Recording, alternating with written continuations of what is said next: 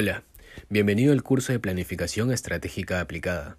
Mi nombre es David y te presento la segunda parte de la entrevista a la especialista Patricia Vidal, quien nos comenta detalles acerca de la empresa familiar de la cual forma parte.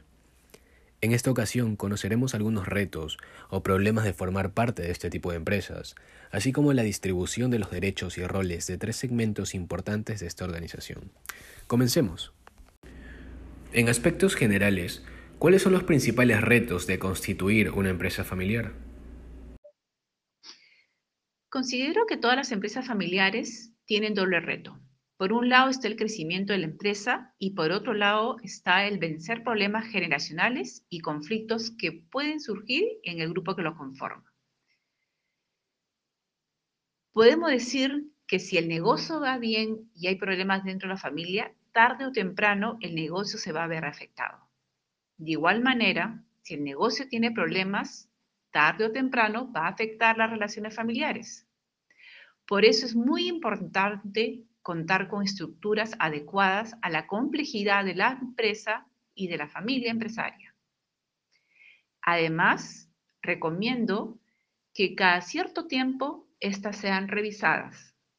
Y de ser necesario, hay que reforzar estas estructuras cuando haya cambios importantes en la complejidad de la empresa o en la complejidad de la familia.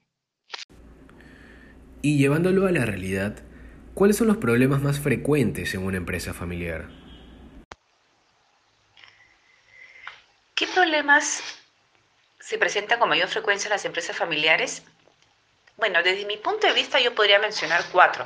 Hay más, pero desde mi punto de vista lo más importante podría ser cuatro.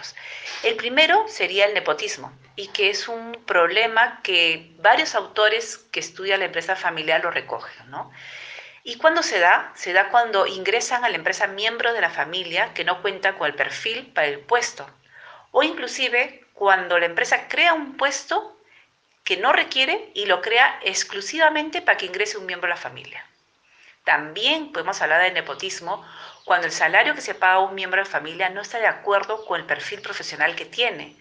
O también cuando se paga un salario por encima de los salarios que pagan empresas similares en posiciones similares en su empresa. Otro segundo problema sería la no separación entre empresa y familia. Y acá, con menos frecuencia, se da, pero se continúa dando, es encontrar en la contabilidad de las empresas activos que son de uso exclusivo de la familia y que no pertenecen a la empresa, o gastos que son pagados por la empresa y que no corresponde porque son gastos propios de la empresa familiar. También podemos hablar de no separación entre empresa y familia cuando vemos que se dan conversaciones que corresponden a la empresa en espacios que son privados de la familia o temas de la familia que se, son tratados en espacios que corresponden a la empresa. Un tercer problema, podríamos hablar de los conflictos emocionales, y que en realidad se da cuando dos personas no comparten un mismo punto de vista.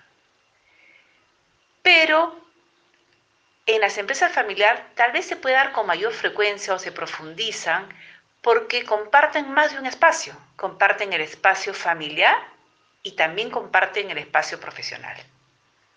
Por último, podemos hablar de un tercer problema que se observa, es cómo se siente la segunda, la tercera y las siguientes generaciones con respecto a la responsabilidad que les dan de tener que asumir la empresa, el sentirse prisioneros de la empresa. Y esto se da porque muchos fundadores tienen como meta que la empresa que ellos crearon con mucho esfuerzo y que ha tenido éxito pase la gestión a las siguientes generaciones y no tomen en cuenta cuál es el interés de los herederos, qué es lo que ellos desean de su vida profesional, cuál es su propósito de vida. Y también se crean ciertos conflictos o digamos desmotivaciones en la empresa familiar. Bueno, estos serían los cuatro problemas que a mi parecer se dan con bastante frecuencia en una empresa familiar cómo se distribuyen los derechos y responsabilidades en su empresa familiar en cada uno de los tres segmentos de ejecutivos, directivos y accionistas.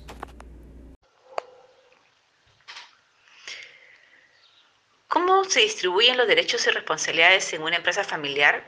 Bueno, acá tiene que ver bastante con, digamos, la función que cumple el miembro de la empresa familiar. Acá podemos dividir en tres, ¿no?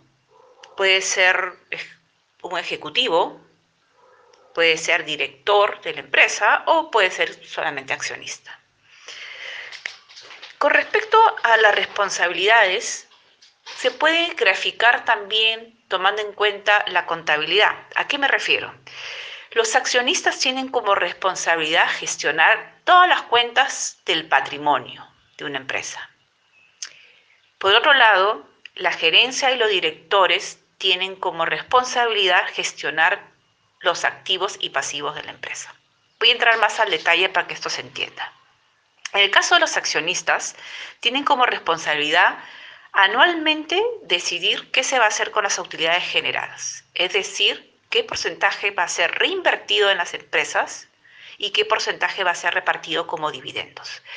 Acá, por ejemplo, una de las, de las prácticas comunes que se ve en una empresa familiar es que tienden a reinvertir casi todas las utilidades que se generan.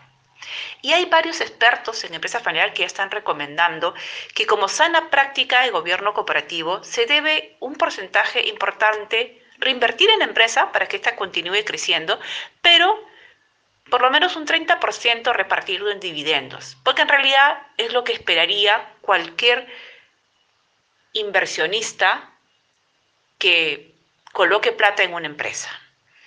Además, estos dividendos repartidos pueden servir para reinvertir en otros negocios o inclusive formar lo que se llama capital paciente, que es un capital que está en inversiones líquidas que permite poder, digamos, auxiliar a la empresa en caso tenga problemas de liquidez, como ahora, que, estamos, que están viviendo muchas empresas con el tema de COVID-19. Bueno, ¿qué otra responsabilidad tienen los accionistas? Tienen la responsabilidad de nombrar a los directores. También tienen responsabilidad de elegir qué compañía va a efectuar la auditoría externa, que será responsable de evaluar el sistema de control interno de la empresa.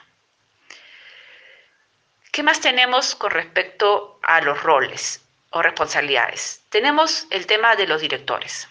Aquellos que son directores, lo que van a tener como responsabilidad es, primero, contratar, evaluar, supervisar y destituir al gerente general. Pero también tienen como responsabilidad definir cuál va a ser la estrategia empresarial. Es decir, preguntar o responder, mejor dicho, a estas preguntas, ¿no? ¿En qué negocios deberían estar? cuán rápido deberíamos crecer, cómo se debería competir, preguntarse si hay recursos para poder crecer y si no hay, cómo los consigue. Finalmente tenemos aquellos miembros de la familia que están en la gestión de la empresa. En este caso, ellos tienen como responsabilidad implementar el plan estratégico, gestionar el presupuesto asignado y, digamos, gestionar el día a día de la empresa. Con respecto a los derechos, lo que vamos a tener es los accionistas tienen derechos a recibir dividendos. Los directores tienen derecho a recibir sus dietas. Y en el caso de aquellos miembros de la familia que son ejecutivos y trabajan en la empresa, lo que tienen derecho es a recibir un sueldo. Bueno, eso es lo que tendría para comentarle en esta pregunta. Muchas gracias por la información, profesora. A nuestros oyentes les comento que se viene la última parte de esta entrevista, y ya saben, si hay algunas consultas o temas por discutir, pueden hacerlo en la sesión correspondiente de la mano de sus docentes y compañeros. Éxitos.